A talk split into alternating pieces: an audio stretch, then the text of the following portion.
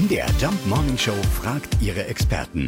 Fakt oder Fake? Ja, stehen Männer im Sommer wirklich länger oder öfter vor dem Spiegel, weil Bärte dann schneller wachsen?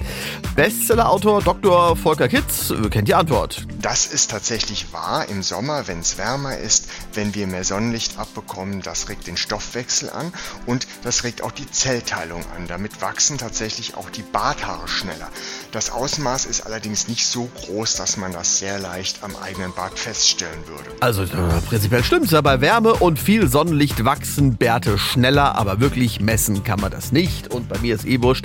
Bei mir dauert ein Drei-Tage-Bad immer noch eine Woche. Fakt oder Fake? Jeden Morgen um 5.20 Uhr und 7.20 Uhr in der MDR Jump Morning Show mit Sarah von Neuburg und Lars Christian Kade.